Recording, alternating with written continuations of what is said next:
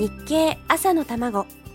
この番組は聞けばわかる読めばもっとわかる日経。日本経済新聞がお送りします。おはようございます。林さやかです。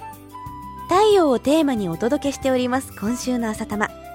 9月26日の日経にちょっと意外な記事がありました。太陽熱温水器の普及型を開発しているメーカーの話です。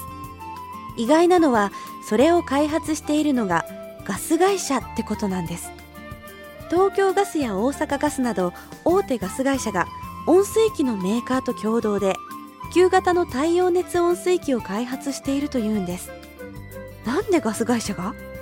もちろん昭和シェル石油が太陽電池工場を作る時代ですから化石燃料を扱う会社にとっても生き残りのためには何でもやらなきゃってことなのかもしれませんがちょっと不思議でした。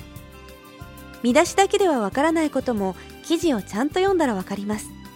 つまりガス会社にとって一番のライバルはオール電化だということなんですね。ガス自体の消費量は減ってしまうけれども CO2 を出さない太陽エネルギーと組み合わせることで省エネ効果を訴え雨や曇りで太陽エネルギーが足りない時に補助するエネルギーとしてのガスの立場を確保しようという戦略なんです。太陽は CO2 を出さないクリーンエネルギーですが今の問題としては効率。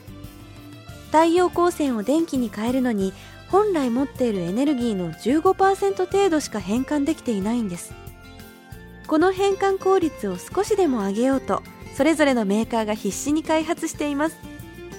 じゃあなんで CO2 が増えるといけないかと言いますとそれが地球温暖化の原因になるからですね。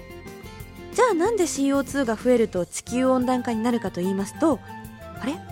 これ確かいつか日経に載ってたような気がするんですけどスクラップを探してきますからちょっと明日まで時間をください。それまでのつなぎというわけではありませんが9月14日の日経で見つけた記事を一つ。アメリカの大手会計事務所の分析によりますとここ数年のうちに中国における環境ビジネスが年1兆ドル規模に育つ可能性があるということです。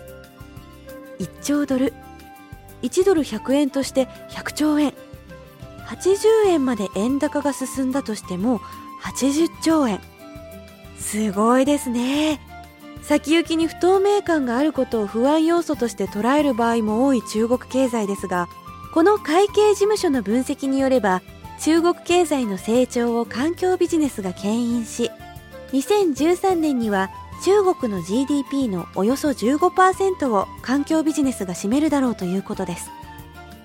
中国政府が適切な環境対策を実施すれば年間500億ドルから1兆ドル規模でお金が動いていくということです。